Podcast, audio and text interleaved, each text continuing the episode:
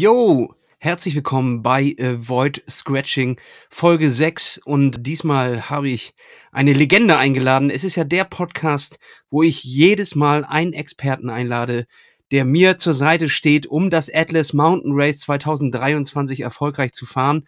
Und diesmal habe ich eine, ich würde fast sagen, Radsport-Ikone und auch tatsächlich Podcast Radsport-Podcast-Ikone eingeladen, denn äh, von, von ihm haben wir es gelernt, die Grundlagen des Radsport-Podcasts. Und heute ist er hier, Paul Fass. Moin, kannst du mich hören? Ja, moin. Ich, ich kann dich hören. Äh, freut mich, dass du mich als äh, Experte bezeichnest, was ich auf jeden Fall in dem Gebiet, über das wir gleich reden, also wie Bikepacking auf jeden Fall nicht bin. Äh, aber ja, so I Ikone hört man auch immer gerne, aber vielleicht ist auch noch ein bisschen zu früh dafür. Aber ich widerspreche natürlich da jetzt erstmal nicht.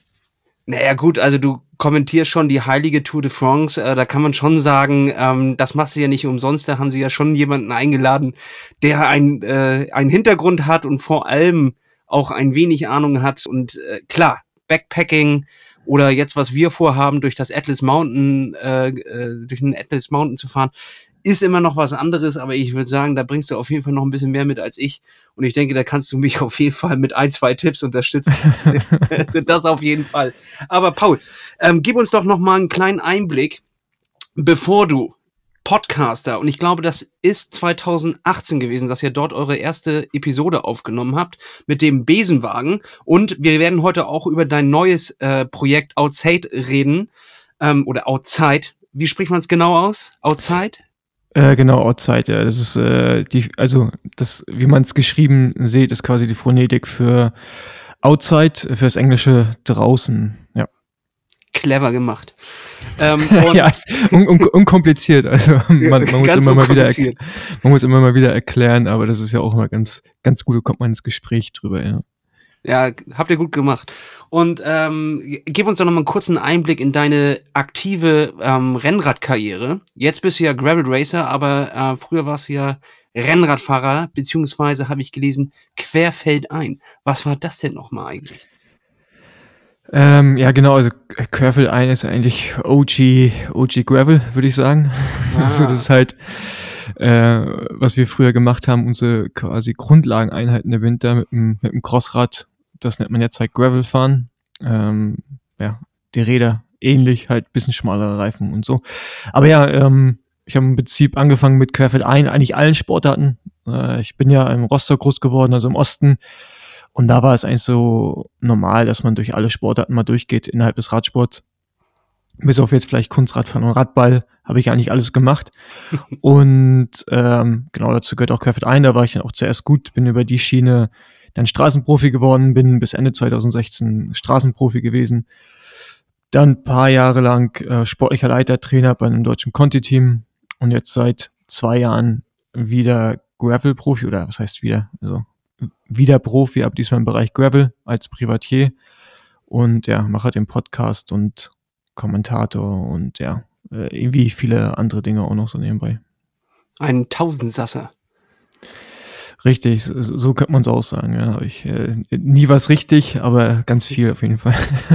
ja, ist auch eine Taktik, auf jeden Fall. Äh, wie wurde ja. man denn äh, damals Profi? Also ähm, jetzt quasi in, im Bereich Gravel würde ich, würde ich mal jetzt erstmal behaupten, sagt man auch erstmal, man ist Profi, oder? Wie wurde man denn damals Profi im, für wirklich ähm, im Radsportbereich? Ja, also Straßenprofi, genauso wie heute, wirst du halt, indem du gut bist. Also ähm, ja, meine Generation damals waren schon ziemlich erfolgreich. Ist jetzt auch so Simon Geschke ist so mein Jahrgang. Ähm, den kennt man jetzt vielleicht auch gerade aus der aktuellen Zeit noch. Ähm, genauso und Toni Martin und so. Und da war man halt gut und wird halt dann irgendwann Profi. Also es war halt relativ einfach, so wie es heute ja im Prinzip auch ist. Ähm, Im im, im Gravel-Bereich äh, ist die Definition vom Profi sein nochmal ein bisschen anders. Zumindest momentan. Das ist ähm, also Profi ist ja für mich immer dann, wenn man von dem Sport auch leben kann. So würde ich es definieren. Ja. Es gibt jetzt im Gravel kein, keine, keine Lizenz, aber ich kann äh, von dem von dem leben und ähm, es ist ja der Großteil meines Einkommens. Von daher äh, bezeichne ich mich auch als Profi. Bei einigen ist es ja, resultatorientiert, bei einigen nicht. Bei mir ist es so ein Mix aus Resultate sind relevant, aber gleichzeitig das Storytelling und Kommunikation. Und bei einigen äh, Sportlern in den USA ist es dann zum Teil auch einfach nur Kommunikation, also nur Influencer sein und so. Aber ähm, ich sehe mich weniger als Influencer, sondern mehr als Markenbotschafter und dann wirklich auch Profisportler. Ja, also eine, eine Mischung, aber das Sportliche ist schon im, im Vordergrund. Also das ist schon eine der, die, der wichtigeren Kategorien. Ähm, ja, aber das Ganze drumherum, Kommunikation ist für die Sponsoren auch schon sehr, sehr relevant. Also klar, für mich ist das, also manchmal habe ich das Gefühl, das Sportliche steht für mich mehr im Vordergrund, weil ja. ich es halt mir selber beweisen will und Bock habe, äh, irgendwie auch schnell Rad zu fahren. Ähm, und ähm, für die Sponsoren ist dann zum Teil der andere Bereich wichtiger. Aber man kommt natürlich auch nur dahin, also man kommt nur an die Position, dass vielleicht die Kommunikation irgendwann wichtiger wird, weil man vorher auch mal sportlich abgeliefert hat. Also du musst seinen Einstieg irgendwie finden, die Leute auch davon zu überzeugen, mit dir zu arbeiten.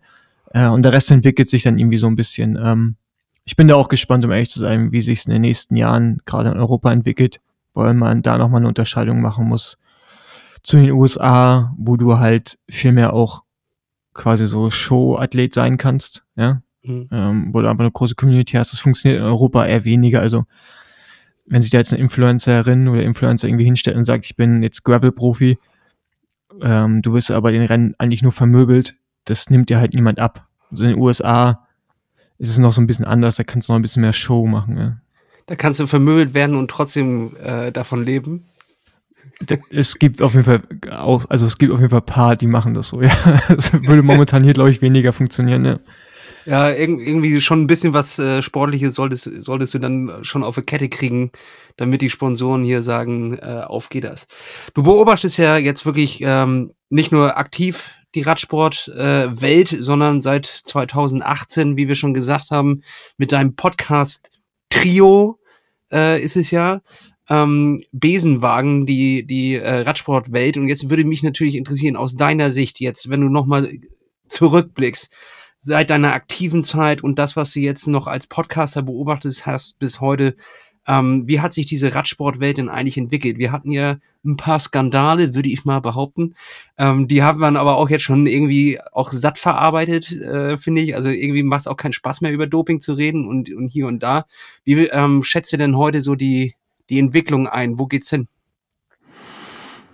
Ja, im Prinzip hat sich der Sport eigentlich, seitdem ich aufgehört habe, oder sagen wir mal so, also ab 2014 hat man schon gemerkt, dass so, so, ein, so ein krasser Wandel irgendwie stattgefunden hat. So die letzten Jahre meiner Straßenkarriere habe ich schon so ein bisschen mitbekommen, wie sich da alles so ein bisschen ändert. Und jetzt klar, die letzten Jahre, ähm, ja, extrem. Ne? Also ich meine, die Sportwissenschaften haben halt immer mehr Kontrolle übernommen, also auch, also wirklich wissenschaftlich fundierte Arbeit. Früher war ja wirklich einfach viel mehr nach Gefühl und so, man hat mal gehört.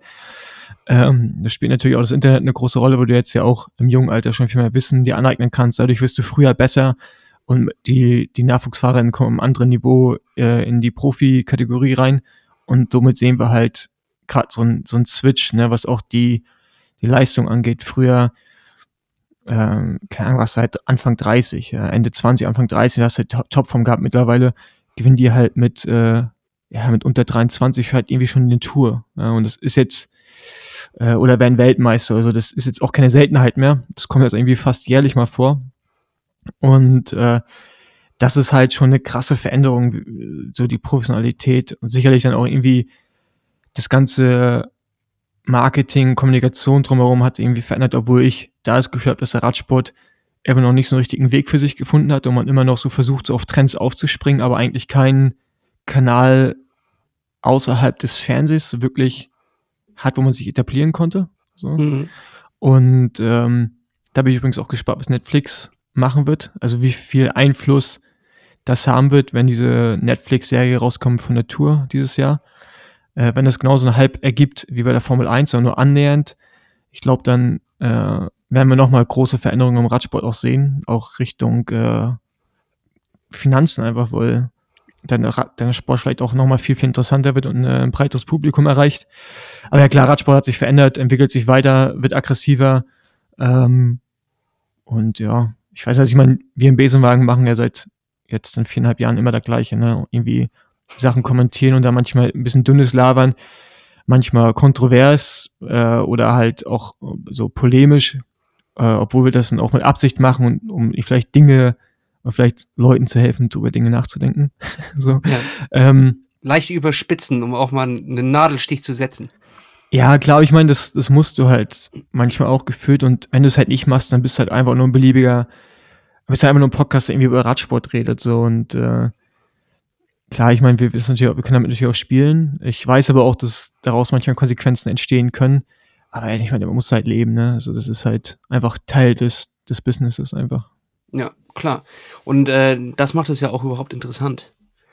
Ansonsten ähm, ja. einfach nur mitzureden und einfach nur die Situation zu beschreiben, ist ja, ist ja nichts Interessantes. Das können ja auch andere Leute machen. Also der, der, das, das können andere vielleicht sogar auch besser. also, also, also, also Analyse, äh, wenn man die tiefgreifende irgendwie mal vorfinden will, dann muss man jetzt nicht unbedingt einen Besenwagen einschalten, weil das sind wir die Falschen. Ähm, da gibt's andere Podcasts, die sind besser geeignet. Aber klar, so äh, für, für, für Unterhaltung mit irgendwie manchmal auch Hintergrundwissen, was wir einfach haben durch die Kontakte in den Sport auch rein und durch unsere eigene professionelle Erfahrung irgendwie als Profisportler, ähm, ja, kann man, glaube ich, Mehrwert generieren. Aber ich glaube, dass dieses Becken-Podcast so groß ist, dass irgendwie alle ihren Raum finden können.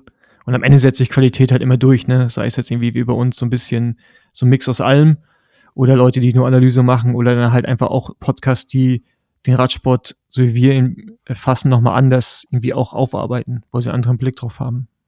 Ja, es gibt äh, sehr viele Blickwinkel und jeder hat wahrscheinlich seine Berechtigung, aber ihr habt natürlich insgesamt einfach eine, eine, eine, eine bunte Tüte und die bunte Tüte ist meistens die leckerste.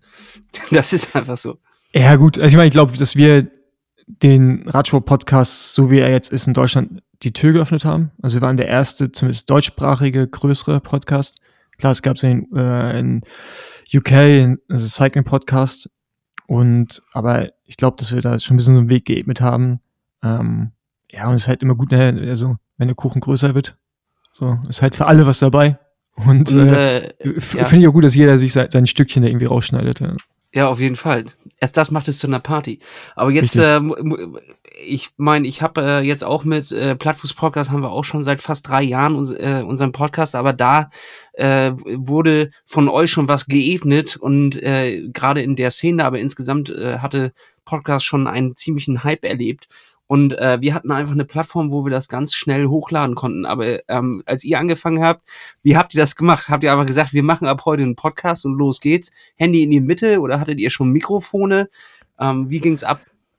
Ja, wir sind, also erstmal, wir sind ja eigentlich zu viert. Der Fabian, der im Hintergrund den Schnitt macht und Redaktion und also so Technik vor allen Dingen viel, der ähm, halt damit natürlich so ein technisches Grundwissen, daher hatten wir schon einigermaßen okay Mikros. Aber natürlich war die Qualität am Anfang auch nicht die beste. Äh, hat auch eine Weile gedauert, bis wir uns dann irgendwie mal Mikrofone geholt haben, die mehrere hundert Euro kosten. So.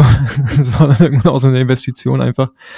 Ähm, nee, das ist Andi und ich hatten, also Andi hatte irgendwann mal die Idee, oder wir haben da oft drüber gesprochen, dass es irgendwie was geben muss, wo man den Radsport vielleicht mal anders aufarbeitet. Das ist auch schon ewig her. Und es war immer mal wieder Thema und dann irgendwann kam er halt mit, mit Basti an. Die kannten sich und ähm, ja, dann ging das auf einmal relativ schnell. Haben uns bei der Deutschen Meisterschaft 2018 getroffen auf der Straße, Basti und ich, und dann eigentlich, glaube ich, eine Woche später die erste Folge aufgenommen oder zwei Wochen später. Ja, und so fing das dann halt an, ne? Ich meine, so wie sicherlich bei euch auch so aus einer, Anführungsstrichen, Schnapsidee, äh, ist dann halt irgendwie was entstanden, so, und äh, wenn, wenn man es dann, wenn man es so gut macht, die Leute Interesse dran haben, kann man das halt über Jahre so durchziehen, ja. Ja, bei uns war es tatsächlich wirklich eine Schnapsidee. Also wir haben äh, hatten was getrunken und äh, haben festgestellt, dass es diese Anchor-App gibt, mit dem man einfach innerhalb, nach, nachdem die Folge aufgenommen ist, in, in zehn Minuten das Ding hochgeladen hat und es dann auf Spotify war. Und das war für uns so, wow, wir können irgendwas auf Spotify hochladen. Wie crazy ist das denn? Lass uns das ausprobieren. Und so ist es einfach entstanden. Ähm, ja, geil. Äh, und das hat dir dann auch so gut gefallen, dass du jetzt schon gleich den zweiten Podcast rausgeballert hast. Ähm, mit Outside. Ähm, und ich sage einfach jetzt mal, wie es geschrieben ist, damit ihr es bei Spotify eingeben könnt. Es ist A-U-T und dann Bindestrich, äh, nee, kein Bindestrich, sondern nee, nee, Also, genau, du kannst, einfach, du kannst, genau, du kannst einfach, einfach auch nur A-U-T S-A-I-D zusammenschreiben. Das ist halt zum Glück habe ich, ich, habe ich auch mittlerweile auch gelernt, dass man diesen Strich da oben einfach mal weglassen sollte in der, in der Beschreibung, damit die Leute das auch finden. ähm, genau. Das ist im Prinzip ein, das ist ein, ein Podcast, den ich mit äh, der Caroline Schiff mache. Die ab nächstes Jahr neben mir wahrscheinlich erst die zweite Athletin ist, dann irgendwie auch damit Geld verdient in Deutschland. Also rein Gravel fährt. Genau. Und ähm, ja, war einfach so mit dem Gedanken, dass ich halt mehr über Gravel halt noch reden wollte, also Gravel-Rennspezifisch auch und wir es natürlich im Besenwagen tun, aber wir da jetzt auch nicht so viel Raum nehmen können oder einräumen können, weil es die Leute jetzt auch ehrlich gesagt nicht so interessiert. Ne? Also es ist immer noch so eine Nische von der Nische. Also Radsport ist ja schon ganz, ganz klein. Ja. Und dann ist Gravel ja noch, noch mal ein ganz, ganz kleiner Prozentsatz davon. Ähm, ja, deswegen habe ich dann gesagt, okay, gut, mache ich dann mein eigenes Format. Und äh, ja, mal gucken, was daraus entsteht. Aber ja, der Besenwagen ist immer noch der Hauptpodcast und Outside Podcast ist quasi einfach so ein kleines Side-Projekt von mir, was ich jetzt mal versuche, ein bisschen aufzubauen. Und äh, was fasziniert dich so am Graveln? Naja, also das ist ja, mein Hintergrund ist ja eher Offroad, äh, Cyclocross und dann halt Straße. Und das ist halt die Mixtur, ne? Du hast die Distanz und die Zeit, die du auf dem Rad verbringst von der Straße. Ja, das kommt ja irgendwie schon so Klassikern in die Richtung von der Zeit her. Und dann halt das Offroad-Fahren, was ich halt einfach liebe und womit ich groß geworden bin. Das ist einfach so die beste äh, Kombination und es ist halt auch für mich so der einzige Bereich im Radsport zu dem Zeitpunkt gewesen, wo ich mich dazu entschieden habe, wo man, wo ich gesehen habe, okay, ich kann hier wirklich mein eigenes Ding machen, eigene Sponsoren. Ich brauche nicht zwingendermaßen eine Lizenz, das heißt, ich bin nicht von der UCI oder einem BDR abhängig. Ähm, und ich kann einfach mein eigenes Ding machen, so und davon abgesehen, dass ich halt auch in den letzten Jahren als Profi, Straßenprofi immer wieder Gravel gefahren bin, aber halt mit dem Straßenrad. Weil in Girona, wo ich gelebt habe, in Spanien, gab es so viele oder gibt es so viele Schotterwege, die sehr, sehr gut sind. Da kannst du mit dem Straßenrad langfahren. War es halt einfach dann so ein Ding, dass ich gesagt habe, okay, ähm, während der Pandemie so alle, ne, so ein bisschen äh, reflektiert und so. Und dann dachte ich, okay, gut, dann mache ich jetzt, äh, dann mache ich jetzt wohl halt einfach mal äh, nochmal Profi. So, bin halt losgegangen, habe Sponsoren bekommen äh, und habe dann angefangen, letztes Jahr Gravel-Profi zu sein. das ist einfach geil. Also das ist das dieses Selbstständigsein ist schon so, so eins der größten Aspekte daran, muss ich sagen. Klar, das Rennfahren auch, aber so selber gestalten können, äh, fand ich schon immer gut. Ja. Und das äh, fährst du quasi komplett unter deiner eigenen Flagge, ähm, machst auch alle Sponsorensachen selbst und bist da dein eigener Herr. Ist eine One-Man-Show. Genau, ist eine One-Man-Show. Ähm, klar, ich habe irgendwie auch einen, einen Trainer, ich habe Leute, die mir bei der Produktion helfen und sowas, aber ähm, so Sponsorenakquise und die ganze Kommunikation, das läuft schon alleine. Ähm, ist manchmal echt auch viel, muss ich sagen, so, so, so, Reiseplanung, so, man stellt sich das ja relativ einfach vor, aber so ein US-Trip ist schon komplex, auch gerade wenn man nicht mit Geld rumwerfen will. Ähm, obwohl ich da auch schon sehr, äh, sehr, sehr vielen Sackkassen reingefahren bin mit Mietwagen und so, wie man vielleicht schon mal mitbekommen hat beim Besenwagen. Ähm, ja, aber es macht Spaß. Also ich, ich mag es und äh, ich habe da Freude dran und ja, es ist halt so für mich das Perfekte. Ich kann Profi sein, mein eigenes Ding machen, bin keinem unterstellt. Nur Rechenschaft dem Sponsoren gegenüber. Äh, manchmal ablegen, selbst. aber ja, und ja, mir selbst gar nicht so. Also ich meine, ich will halt performen, ne? So, das ist halt, ich bin ja mein, äh, mein größter Kritiker. Von daher, ja. Das ist immer gut, den besten, also den größten Kritiker mit an Bord zu haben und dann am besten ja. noch, wenn man das selber ist, da erspart man sich viel. Ähm, wo wird denn sich Gravel hin entwickeln? Also wir haben ja sowieso schon in den letzten zwei Jahren über, über äh, Corona hinweg eine Entwicklung dort gesehen. Es ist vom, vom Hype wirklich zur Disziplin geworden. Es ist ähm, als bei den Radherstellern gerade zu einem etwas geworden, was äh, nicht mehr einfach nur als wir gucken jetzt mal, ob wir auch noch einen Crosser mit dickeren Reifen rausbringen, sondern der wird richtig in die Richtung entwickelt ähm, und auch investiert und das ist halt, äh, während das Rennrad an sich eher gleich bleibt oder äh, abschwillende Ten Tendenzen hat, ist jetzt äh, das Gravelbike nach Corona, geht's auch weiter nach oben. Ähm, wie würdest du das einschätzen, wie sich das in nächster Zeit entwickeln wird? Mhm ja, also jetzt, ich spreche jetzt einfach mal für Deutschland, Europa, von den USA sieht man ja, wohin es sich entwickelt. Aber ich, äh, in Deutschland wird es einfach eine, eine, eine, tierische Bandbreite geben. Also das ist ja auch immer noch mal die Frage, was man als Gravel definiert.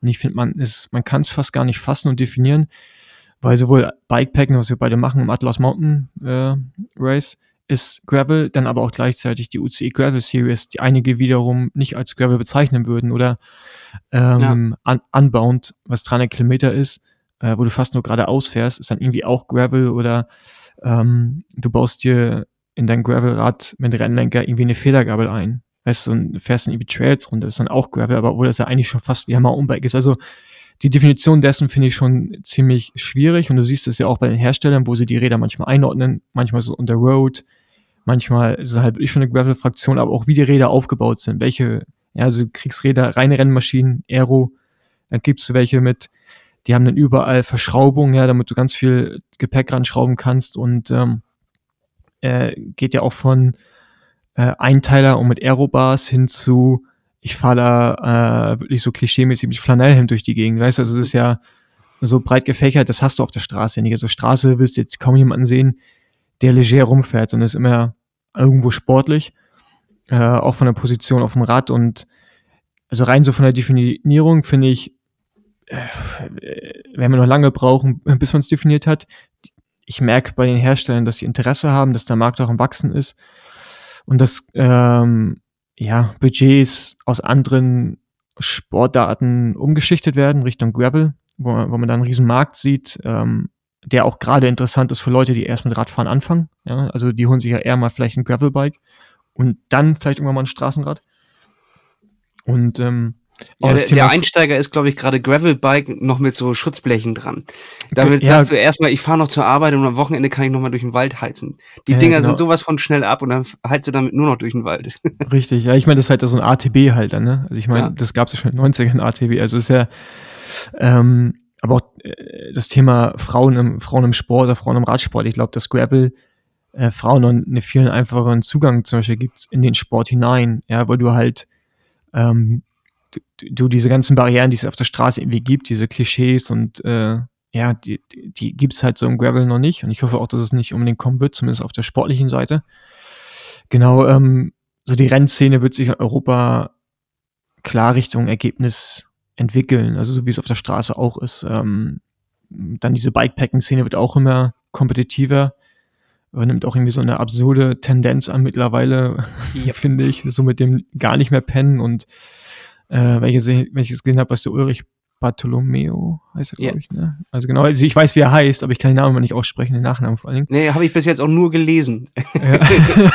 ich glaube, auf jeden Fall Ulrich, der hat gerade in Chile gewonnen, äh, Across Andens, Anden und ähm, in unter äh, 50 Stunden sogar, über 1000 ja. Kilometer, also so, so, komplett insane mit dem Gravelbike und äh, also, also ja, wie wir Europäer halt immer sind, bei uns geht dann alles sehr, egal was wir machen, äh, was ein Rad hat und sich dreht, Richtung äh, Competition.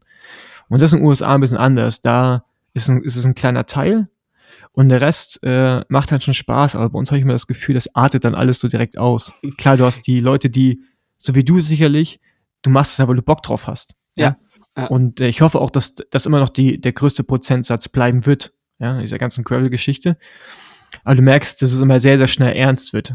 Also wir gehen sehr schnell von, lass uns einfach mal nur fahren, hin zu, ah, wir schlafen jetzt mal vier Tage nicht, weil, weil wir wollen hier unter 50 Stunden ins Ziel kommen oder so, oder wie auch immer.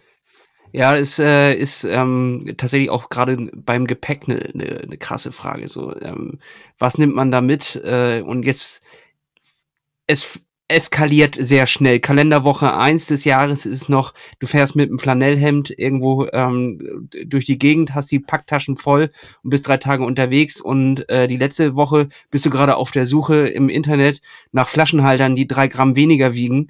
Ähm, und äh, das ist, glaube ich, tatsächlich irgendwie so ein bisschen was Europäisches, äh, wo wir auch bei den Rennen aber ein kleines bisschen gucken müssen, entwickelt sich das noch in eine gesunde Richtung, weil wir reden hier nicht von ein Tag alles geben oder mehrere Stunden alles geben, sondern wir reden wirklich von vier, fünf Tagen. Und ich habe mich mit einigen Leuten jetzt bereits unterhalten, die ähm, zum Beispiel auch der Sepp Breuer ähm, jetzt auch nur über, über zwei Tage äh, von Halluzinationen gesprochen hat und ähm, wo, an welchem Gesundheitspunkt kommst du bei fünf Tagen ohne Schlafen eigentlich dann raus, so nach dem Motto, ne? Ähm, wo mhm. wird sich das noch hinentwickeln? Die Rennen werden länger, die Schlafpausen werden immer weniger. Ähm, und da ist halt die Frage, muss man da vielleicht mal irgendwann eine Grenze setzen, auch als Veranstalter und sagen, pass auf, äh, es gibt jeden Tag, müsst ihr drei Stunden Pause machen, ob ihr in der Zeit schlaft oder nicht, ist mir egal. Aber irgendwas muss es da ja kommen. Oder jedenfalls ähm, für, die, für die Allgemeinheit und ein Profeld kriegt andere Regeln. Oder ich weiß es nicht. Aber irgendwas muss da, glaube ich, passieren. Ja, klar, sehe ich auch so, aber ich, ich finde es immer gut, wenn die Community sich quasi selber reguliert. Ja, also wenn man halt anfängt zu sagen, ey, wir, wir haben jetzt die und die Regeln, wir machen das so und so, äh, wird natürlich auch schwieriger, desto mehr Geld involviert ist. Ich habe das jetzt in den USA gesehen, wo es dann um das Thema äh, Aerobars am Rennlenker ging, äh, für Unbound und so. Was ist einfach so kommerziell gesehen das wichtigste Rennen ist im, im Gravel-Bereich. Und wo es dann am Ende einfach, ja, da machst du halt die Entscheidung, die für dich am besten ist, so und nicht für die Allgemeinheit. Und äh, das gleiche sicherlich auch bei dem Bikepacking, dass man sich dann irgendwie eine, eine Lösung wünschen würde, die für alle okay ist. Aber ich glaube, dazu wird es auch nicht kommen, weil selbst ja die Endurance-Athleten jetzt auch alle anfangen, Geld damit zu verdienen. Die, die Sponsoren haben ein größeres Interesse. Und ja, wie du schon sagst, da muss vielleicht der Veranstalter, Veranstalterin irgendwie dann einschreiten und sagen, keine pro Tag zwei Stunden Ruhe oder wie auch immer. Ähm, da bin ich auch gespannt, wie sich das in den nächsten Jahren entwickeln wird. Obwohl ja gerade so diese Endurance-Sache ja wirklich auch so ein Ding ist, so selbst organisiert, ne, ähm, ohne Regeln. Einzige Regel ist halt, es gibt keine Regel so ungefähr. Und ähm, das, ja, da ist natürlich auch immer die Frage, wie weit man wirklich eingreifen möchte, aber ähm, man vergisst, man sollte halt nicht vergessen, dass bei diesen Events ja wirklich 90 Prozent der Leute, die machen einfach nur so mit. Ja. Und ähm, für die sollte es halt nicht so gefährlich werden, sollten sich auch nicht unbedingt ein Vorbild an den Leuten nehmen, wie jetzt zum Beispiel ein Sepp Breuer. Das ist halt, das sind halt Ausnahmeathleten in dem Bereich und äh, auch der Ulrich.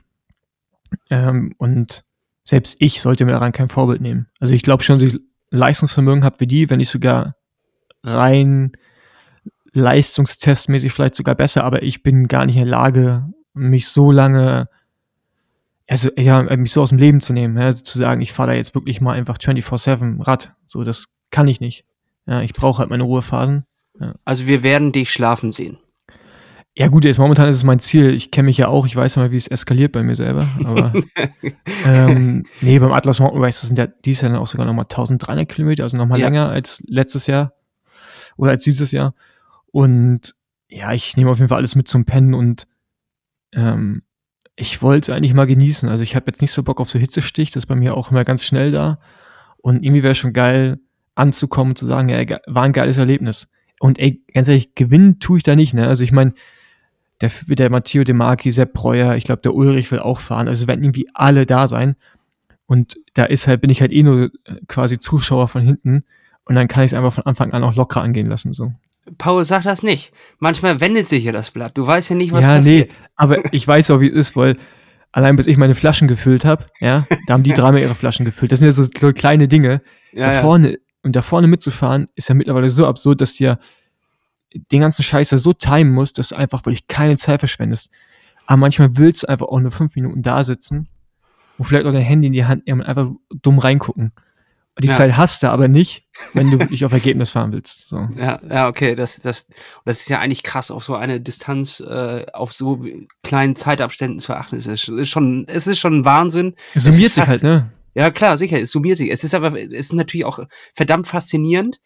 Ähm, aber tatsächlich regt sich in mir persönlich selbst wenn ich die Kapazitäten hätte, regt sich gar nichts in mir, so etwas durchzuziehen. Also ich, ich, ähm, ich, ich verstehe, glaube ich, wieso die das machen und wo das herkommt, ungefähr, aber ich verstehe noch nicht hundertprozentig diesen Gedanken von, ich quäle mich so dermaßen dort rein, dass ich 50 Stunden wach bin und durchgehend pedaliere. Das ist schon, schon irgendwie etwas, wo ich sage, mein Gott, ist es das denn wert?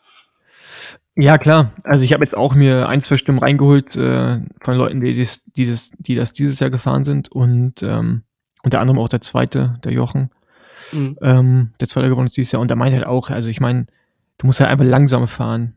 So. Habe ich jetzt langsam Bock, 24 Stunden. Ja. ja, genau, habe ich jetzt irgendwie Bock, 24 Stunden lang äh, so KB zu fahren, also unter Grundlage noch, weiß ich nicht. das ist halt, das ist ja immer so, so, so, ein bisschen die Frage, ob man dann zwischendurch mal ein bisschen Gas gibt, um Spaß zu haben, dafür aber länger schlafen muss. Ähm, ich habe ich hab noch gar keine Taktik. Ich bin da auch also da du vorhin meinst, so Experte oder halt Tipps einholen. Ich bin halt so, ich weiß ungefähr, was ich mitnehme, aber ich werde mir sehr wahrscheinlich keine, also keinen Fahrplan zurechtlegen, weil ich habe, ich, ich will es wirklich versuchen zu genießen und sobald ich meinen Fahrplan habe, bin ich schon wieder zu, zu ernst an der Sache dran und ich fände es halt echt mal geil, einfach so, so wirklich bewusster die Sachen wahrzunehmen. Aber bis jetzt, ganz ehrlich, so Badlands, ich meine, ich lag da neun Stunden irgendwann nachts im Koma. ähm, also äh, das war jetzt kein Genuss, Badlands, ja. ja. Und wäre schon mal geil, auch nach Hause zu kommen und zu sagen, ja, das war, war geil. Dann musst du dir den Rennen auf jeden Fall so einteilen, dass du die geilen Passagen nicht Nacht hast. So, das ist nämlich das Problem. Wir fahren ja auch tatsächlich um 18 Uhr abends los und dann direkt in die erste Nacht rein ähm, direkt den Pass hoch. Also die erste Nacht geht es wirklich, glaube ich, nur 3400 Höhenmeter nach oben. Und äh, das wird auch schon mal eine interessante Nacht. Da trennt sich schon mal die Spreu vom Weizen. Wir werden sehen, wer, welche Punkte gehen direkt ab und äh, ballern da hoch und äh, wer fällt zurück. Vielleicht gibt es sogar welche von den von den Genussfahrern, sage ich mal, die die auch noch liegen bleiben und erst am nächsten Tag losfahren. Also ich werde äh, gucken, wie es mich reitet. Ob ich Ach, da gibt's, meinst du, es gibt echt Leute, die nicht direkt losfahren am Abend? Es könnte schon geben, ja. Also ich, ich bin mir unsicher. Ich habe noch nie ein Rennen erlebt, dass das in die Nacht reingeht. Also von ja, doch, ich bin bei Gran Guanche, aber das war mit Fährüberfahrt, sind wir auch abends gestartet. Ja. Ähm, ich fand das ganz gut, weil das, das macht es einfacher, durch die Nacht zu fahren. Ähm, du bist nochmal fit. Aber tatsächlich finde ich es tatsächlich finde ich es gut, dass wir abends fahren, weil das gefühlt einfacher macht, ähm, dann einfach mal so die erste Nacht durchzufahren und dann den nächsten Tag. So, man hat dann irgendwie schon mal 24, 26 Stunden, wenn nicht sogar mehr, auf dem Rad verbracht, bevor man dann am den Abend darauf vielleicht auch mal pennt für äh, drei, vier Stunden. So, ich, ich finde es interessant. Aber was ja wirklich auch krass ist, dass die Nächte werden ja mega lang sein, ne? Ja. Weil das ist ja so wie hier. Und das ist halt schon, da habe ich so ein bisschen, wo ich denke, oh, also acht Stunden Nacht ist schon lang, ey die Wahl der richtigen Lampe wird entscheidend sein. Das, ähm, das, stimmt, das ja. wird dir richtig viel Energie geben, wenn du auch einen, einen, weiten Blick hast und nicht nur einen Radius irgendwie von 2,50 Meter. Also, ähm, ja, da, da ist, glaube ich, eine gute Investition, äh, etwas, was, was einen wirklich Freude bereiten wird. Ja. Ähm, ein guter Snackback, gefüllt mit allerlei Sachen, die dich durch die Nacht bringen, eine gute Lampe, am besten Kopflampe und irgendwas Stationäres am Lenker vielleicht. Hm, ähm, genau, da wirst du, glaube ich, das ist tatsächlich auch so mit, mit einem Kumpel, der mitfährt, äh, schöne Grüße an der Stelle, ähm, die Diskussion, die wir über die letzten Wochen am meisten haben. Welche Lampe nehmen wir? Äh, hatten wir schon Welche mal. Nehmt ihr? Das ist tatsächlich das Ding gerade. Er hat mir heute, ohne Spaß, er hat mir heute schon wieder komplett neues anderes Setup rübergeschickt. Jetzt geht's wieder in die ganz andere Richtung. Äh, Moment, warte, vorher waren wir bei der, äh, die war, glaube ich, auch frisch rausgekommen, die Sigma Buster 800 oder so. Jetzt ist er bei Nightcore HU60. Ähm, die kannst du nämlich tatsächlich mit jeder Powerbank, also ganz normal über USB ähm, beladen und abschießen. Das äh, kann natürlich dafür sorgen, dass du noch mal ein bisschen länger Energie hast. Hm. Und äh, das ist vielleicht eine ganz gute Wahl. Und äh, ja, sonst vielleicht eine Lupine wir werden sehen. Ja, ich werde ähm, sehr wahrscheinlich äh, oder ziemlich sicher Supernova-Lichter am Rad fahren. Ich weiß auch noch nicht welche. Es gibt ja auch welche mit so riesen Batterien oder ja. halt zwei kleine. Äh, und dann auf dem Kopf äh, von Lupine, die ich auch dann mit USB aufladen kann, ja, die aber auch mega lange hält. So eine kleine. Ja, ja, also es ist halt, ja, Lichter stimmt schon, ist halt, ey, das sind, ist ja mehr als acht Stunden, das sind, glaube ich, Richtung zehn Stunden sogar Nacht, ja. weil wird ja morgens ja. um sieben erst hell und so und dann abends um acht auch schon dunkel. ähm, ja, das, das zieht sich. Das ist wie Kaugummi. Ja, und, ja, und das ist halt, ne, also ist, das finde ich halt, tatsächlich finde ich das ein bisschen so Mindfuck. so lange im Dunkeln zu fahren, das, das schreckt mich so ein bisschen ab. Aber müssen wir alle durch. Ja, klar. Also jeder äh, macht da das gleiche Schicksal durch. Die Vorbereitung ist, glaube ich, tatsächlich irgendwie das Wichtigste. Was nimmt man an Equipment mit für die Nacht? Wie, wie trägt man sich da durch?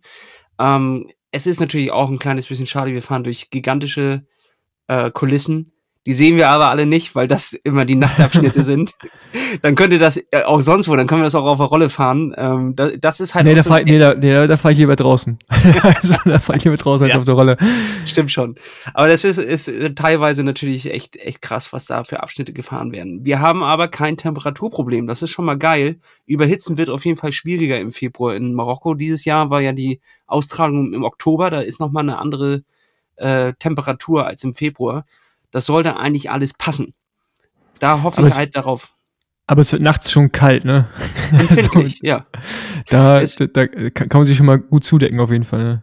Deswegen nachts fahren, damit äh, du die, die Kühle ähm, schaffst. Ja. ja. Was nimmst du denn für ein Fahrrad? Es ist ja offiziell eigentlich ein Mountainbike-Race. So, da sind viele Leute auch mit einem Graveler am Start aber so die, die, der Hauptteil, würde ich sagen, ist Mountainbiker. Wie sieht's bei dir denn aus? Ähm, ja, ich werde auch mit einem Mountainbike fahren, mit dem Orbea Alma, also Hardtail, äh, mhm. mit 100er Rockshocks, mit 100 mm Federweg.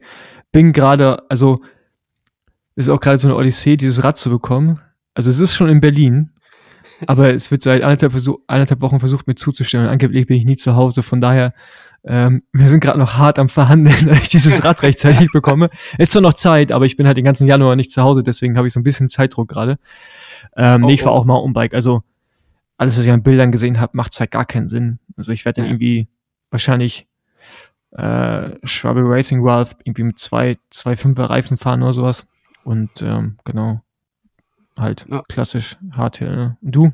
Äh, ich habe mich für das Rose Bonero 3 entschieden hat, glaube ich, 140er äh, Faderweg, mhm. auch Hardtail.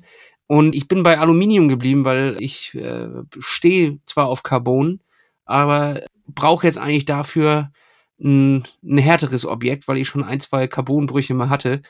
Dementsprechend dachte ich, ey, komm, dieses Bike, es ist jetzt zwar ein Kilo schwerer oder auch mal zwei, aber ja, es ist, ist halt richtig solides Ding, ja. Ja, das ist halt echt, ne, also das ist auch so ein, so so ein Thema Gravel. Also ich glaube, das klar bei mir, wenn ich so richtige Rennen fahre, macht ein Kilo auch schon Unterschied.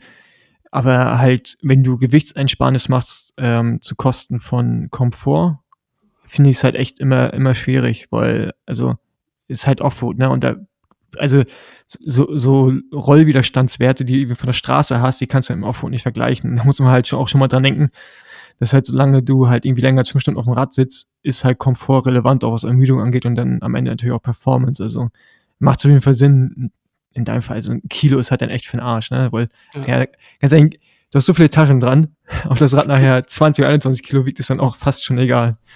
Ja, ich habe aber tatsächlich, versuche ich, äh, das ganze Gewicht nach vorne zu verlagern. Also ich werde nicht mit Arschrakete fahren, sondern werde mir eine äh, große Rahmentasche nehmen und ich habe mir von gerade aus Italien, von, ich weiß nicht, ob dir da was sagt, Farbcycling oder ähm, also VAP groß geschrieben und dann Cycling. Ja, kenne ich, ja. Ähm, habe ich mir so ein äh, Front ja, die machen auch, die machen diese Extensions auch, die du so genau. konfigurieren kannst, genau. Ja. Genau, die Extensions ähm, mit den Wings äh, und da kommt dann quasi Schlafsack, Isomatte und eventuell Biwak, wenn das noch rechtzeitig ankommt. Das ist auch bei mir so ein Fall. Ähm, hing, hängt ewig in der Post, steht die ganze Zeit ähm, auf dem Weg zum äh, Zentrum da, aber es passiert einfach ja. schon seit Wochen nichts mehr. Ähm, also die kommen vorne einfach rein und dann Mitteltasche nochmal vielleicht, vielleicht eine Wechselhose, aber eher eigentlich nicht. Äh, da vertraue ich auf eine, dass sie das mit mir gemeinsam durchsteht. Ja, muss, muss, ne? Muss, also, das, ja. ja. Es ist, es nimmt einfach zu viel Platz weg. Und äh, ansonsten Nahrung rein in die Snackbags und ab dafür. Und Akkus, Akkus, Akkus, ne? Ja, ja, das stimmt. Ich nehme auch auf jeden Fall zwei äh, äh Powerbanks mit. Ja, ich bin, bin da auch noch gerade am, am Sortieren. Bin auch nicht so richtig sicher, welche äh, Taschen und sowas alles, aber ja, bin, bin also auch noch am. Die Supernova-Dinger haben ja, glaube ich, Kletz. Also so Straps, die du, da kannst du die Akkus direkt an den Rahmen ballern. Das habe ich genau, mir halt aber, aber ich glaube, genau, aber das ist die große. Ähm, es ja. gibt ja die Airstream. Und die Airstream ist tatsächlich auch richtig gut. Die sind sehr leicht. Ich überlege, ob ich davon einfach zwei mitnehme. Also ich habe mhm. natürlich einen Luxus, dass ich es äh, gestellt bekomme. Deswegen, also wenn man es kaufen muss, kann ich verstehen, dass man sich jetzt nicht direkt zwei kauft. Ja, die ähm, Preise sind empfindlich. Da ja, kaufen andere Räder für. für äh, ja, Ja, aber, aber es ist halt ähm, Qualität in, in dem Fall auf jeden Fall wirklich gut. Und ähm, genau, die halten schon ziemlich lange. Also ich kann mir gut vorstellen, dass ich einmal noch mit den kleinen fahre oder eine auf Reserve dabei habe, als einmal die große, weil das Problem bei der großen ist natürlich mit dem Laden. Ne? Also wenn du jetzt nicht irgendwie sechs Stunden an einem Ort bist, es dauert halt schon, bis das Ding geladen ist. Und ja, du kannst es nicht mit USB direkt aufladen. Das ist schon problematisch, ja. Ah, das ist, das ist tatsächlich problematisch. Ja, die Frage ist, wie viele Stops wird man einlegen? Wie, äh, wie viel Zeit hat man wirklich aktiv, um irgendetwas aufzuladen? Ähm, oder rechnet man das durch und sagt, pass auf, ich habe so und so viele Stunden Dunkelheit und dafür habe ich theoretisch das Licht dabei. Weil wir werden ja jetzt nicht irgendwo an Checkpunkt 3 uns erstmal acht Stunden pflanzen. Das wird ja wohl eher weniger passieren. Davon, davon gehe ich aus. Oder mal gucken, vielleicht auch nicht, wir werden sehen. Also dieses Jahr war es halt ja krass, ne, mit der Überflutung ähm, und äh, da war ja auch ein, zwei Zwangspausen dabei und ein paar Leute, die das zum ersten Mal gemacht haben, haben halt gesagt, das war das, das Schlimmste, was ich, was ich je gemacht habe. Diese Anstiege, gerade gleich am Anfang, ähm, haben die halt komplett rausgekegelt. Natürlich, da war auch noch eine andere Sonneneinstrahlung und andere Hitze aber es ist halt schon eine, eine heftige Strecke und auch durch die Verlängerung ähm, wird das jetzt nicht einfacher werden. Ich freue mich da auf jeden Fall auf eine, eine massive Herausforderung und lange Nächte. Ja, es ist halt äh, vor allen Dingen auch, äh, der Veranstalter haut da gerne auch mal so ein paar Abschnitte rein, die sehr unangenehm sind. So ja. viel Hike the Bike und ich bin auch gespannt, äh, was, was wir da irgendwie treffen. Ja. Am besten irgendwie so einen Strap an dein Fahrrad ranmachen, damit du das einfach schultern kannst größere Abschnitte von dieser äh, alten Straße sind absolut nicht mehr betretbar. Da äh, lässt du dein Fahrrad tatsächlich an der Schnur runter. Also wenn du da irgendwas hast, was du an dein Fahrrad benzeln kannst, das hilft schon. Da sind so drei Meter Stufen drin. Also gerne mal drüber nachdenken. ich habe dich gerade nicht gehört, weil du bist immer mal wieder weg. Ah, okay, warte. Äh, also wenn du irgendwie die Möglichkeit hast, ähm, irgendwie, ich glaube, dass sie dieses Jahr teilweise das auch gemacht haben, indem sie ihr, ihr Trikot drum gebunden haben und dann ihr Fahrrad abgelassen haben. Da sind ungefähr so zwei Meter fünfzig bis drei Meter tiefe Löcher in dieser alten Straße, in dieser alten Kolonialstraße ähm, mhm. wo man sein Fahrrad ablassen muss und dann hinterherklettern muss. Also da ist es schon geil, irgendwas zu haben, um dieses Fahrrad abzulassen. Da habe ich überlegt, ob ich mir oben einfach auf dem Oberrahmen irgendwie so einen Strap drauf mache, ähm, dass ich das wie so eine Gitarre schultern kann und das Fahrrad mir einfach quasi umhänge. Da gucke ich mal. Ja, das ist schlau. Ja, ich habe auch schon an so Straps gedacht, aber ey, krass, ey, also muss man jetzt schon so einen, Fahrrad, muss man so einen Fahrradrucksack mitnehmen. Ja, klar. du musst dein Fahrrad gut schultern können. Ja, wie, wie, also sprichwörtlich wie so ein Esel. Ja. ja okay. Dafür waren die Straßen auch mal gebaut. Die haben nie daran gedacht, dass da mal Fahrradfahrer längs fahren sollen. Ja, mit zu teuren Fahrrädern aus Carbon. Ja. das war nicht geplant. Ja. Ja, geil. Ähm, Paul, wie kommst du überhaupt darauf, Atlas Mountain Race? Es gibt ja wirklich eine, eine gigantische Auswahl. Wieso ist es gerade das Atlas Mountain Race geworden? Ähm, ja, ich habe mir vorgenommen, schon jedes Jahr irgendwie so ein, so ein Highlight zu machen, mir was rauszusuchen, wo ich noch nicht war. Das erste Jahr war halt, klar, diese Quer durch Deutschland-Sache, das war halt jetzt, ich war natürlich schon mal in Deutschland unterwegs, aber ähm, und dann und dann Badlands. Und äh, letztes Jahr war es Basajaun, was ich leider abbrechen musste, also im Baskenland, ähm, genau, so Baskenland Pyrenäen. Und dieses Jahr ist halt dann jetzt Atlas Mountain Race. Ich hatte schon öfters mal irgendwie ja, was ist öfter, also seitdem es es halt gibt, immer wieder gelesen und gesehen und immer Leute haben mitgemacht oder wollten mitmachen. Und dachte ich, okay, gut, ist schon irgendwie auch geil, so früh im Jahr so ein Event schon zu machen. Ja. ja also einfach mal, damit man so ein Zwischenziel hat, ich als so Sportler, aber auch gleichzeitig äh, natürlich für meine ganzen äh, Partner ist es auch cool, wenn du früh im Jahr schon mal was passiert und nicht erst irgendwie bis Juni wartest, wenn der Anbau stattfindet. Ähm, also das heißt, es ist so, eine rein sportliche, persönliches Interesse, aber natürlich auch einfach, um, um schon so ein bisschen, äh, ja, Content natürlich auch zu generieren. Das gehört auch dazu. Äh, brauchen wir jetzt nicht irgendwie drum herum reden. Ähm, aber ja, ich, ich finde es halt geil, so, solche Challenges. Ja, also ich meine, ich weiß, ich kann da nicht ganz vorne mitfahren ist immer die Definition von, was heißt ganz vorne. Also für einige Leute wäre das ganz vorne, aber ja, ganz vorne ist für mich halt so ja. Podium Top 5. Ähm, dafür wird es nicht reichen, aber ähm, ja, das jetzt halt Atlas Mountain Race und ich habe irgendwie auch schon Lust, in den nächsten Jahren noch mal ein paar andere Sachen zu machen. Ich meine, so ein Silk Road ist schon auch interessant, aber momentan habe ich noch nicht die Eier dafür, um ehrlich zu sein. Also es ist auch verdammt lang. Es ja, ist verdammt lang. Da habe ich echt mega Angst. Ja, Angst ist falsch, aber so viel Respekt vor, dass ich es mir halt gerade einfach nicht vorstellen kann, schon zu machen. Vielleicht brauche ich dann noch so zwei Jahre, um auch, um, damit es reift. Genau, ich glaube, Atlas ist da ein ganz guter Start zu, obwohl Leute sagen, dass Atlas sogar härter ist als Silk. Silkwood und Silkwood, das krasse die Temperaturen einfach sind, diese Unterschiede. Ja. Ja, mal gucken. Also ich glaube, dass wir nach dem Atlas sagen können, ob man noch was braucht, was, was eventuell noch härter ist. Ähm, ja, aber wie gesagt, jedes Jahr eine so eine geile Challenge außerhalb der reinen Rennen finde ich schon ganz cool und äh, in dem Fall ist das Atlas Mountain Race. Ja, ich glaube, das Atlasgebirge hat dir auch einiges zu bieten. Was dir gefallen wird, äh, wenn man sich die Videos anguckt, ist einfach eigentlich teilweise wie eine Mondlandschaft, teilweise fährst du wieder durch Abschnitte, wo du denkst, das, das kann doch eigentlich nicht wahr sein. Gerade eben war hier nur Steine, jetzt fahre ich hier durch die krasseste Oase. Also ich glaube, das, was alleine fürs Auge dort geboten wird, ist schon crazy. Ähm, was fahrradtechnisch dort geboten wird, ist einfach unterschiedlicher kann es nicht sein. Und das wird man auch selten woanders so finden. Ähm, und wenn man da erstmal durch ist, ich glaube, das wird einfach mega Gefühl. Das wird krass. Ja, ja, auf jeden Fall. Also ich finde es nur bisschen schade. Ich weiß nicht, wie lange du noch da bleibst, aber ich muss schon am 11. zurückfliegen. Was mich natürlich auch wieder unter, unter Zeitdruck setzt. Das ist immer bei meinen Trips so, dass ich, dass ich meine Flüge so, so eng lege, dass, äh, dass ich auch schnell sein muss. Ähm, genau. Und äh, ja, sonst hätte ich mir das gerne noch ein bisschen das Land angeschaut. Ich komme auch erst am ich fliege auch erst am ersten und komme abends auch an. Also habe auch nur den zweiten da vor Ort. Aber ich freue mich drauf. Ich war noch nie in Marokko. Was ich so gehört habe, soll ganz cool sein. Ich glaube, als Mann ist es, kann man es auch mehr genießen als als Frau, um ehrlich zu sein.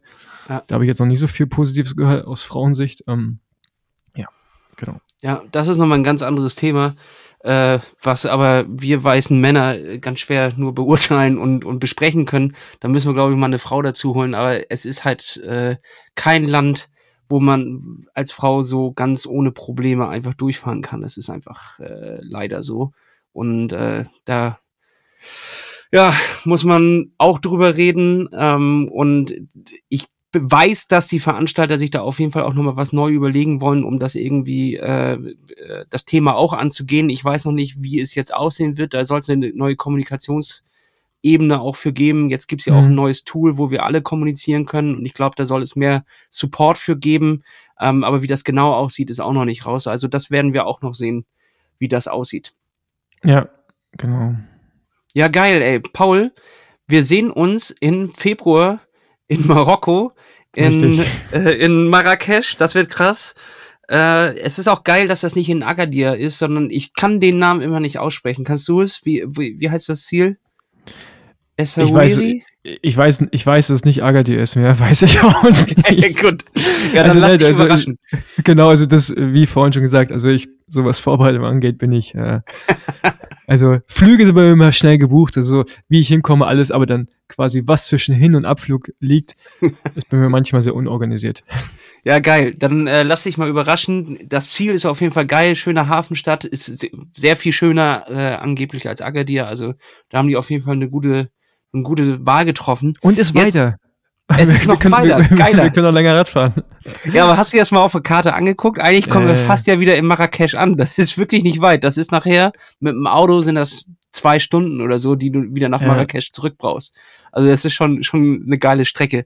Ja. Ähm, Paul, auch wenn du jetzt selber von dir sagst, du bist nicht der Experte, aber ich brauche nach jeder Folge quasi einen abschließenden Expertentipp den wir quasi als Titel nehmen.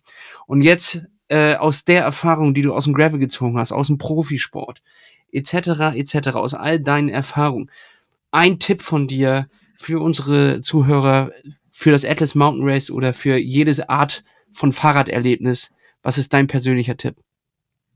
Haben wahrscheinlich schon viele gesagt, essen, essen, essen, trinken, trinken, trinken. Ist einfach so. Wurde noch nicht gesagt. Ernsthaft? Das ist ja. das Wichtigste es, es ist tatsächlich wahrscheinlich ähm, zu einfach ged ge gedacht für die Leute. Die dachten, die müssten jetzt irgendeine komplizierte Antwort geben, aber ja, essen, essen, essen, trinken, trinken, trinken. Also ich meine, also das ist, also ist auf persönliche Erfahrung, das größte Problem wird meistens, klar, wenn, wenn man zu schnell fährt, ist scheiße, zu langsam geht, gibt's ja fast nicht, aber zu schnell ist immer, immer doof. Aber wenn er halt nicht genug ist, ist halt Stecker aus und trinken genau das Gleiche. Also essen, essen, trinken, trinken. Geiler Wie früher unser Sportleiter immer gesagt hat, Jungs, ne, nicht vergessen, essen und trinken, essen und trinken. Irgendwann ist, haben wir den Stöpsel aus dem Ohr rausgenommen und dann natürlich das Essen und Trinken vergessen. Aber deswegen seid dran erinnert. Okay, wunderbar, perfekt. Paul, herzlichen Dank. Ich wünsche dir noch einen schöenen Abend.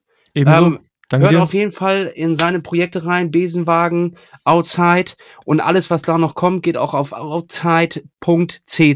Dort äh, gibt es auch noch einen kleinen Shop. Dort kriege ich auch noch mehr Informationen. Und äh, Paul, wir sehen uns dann in Marokko.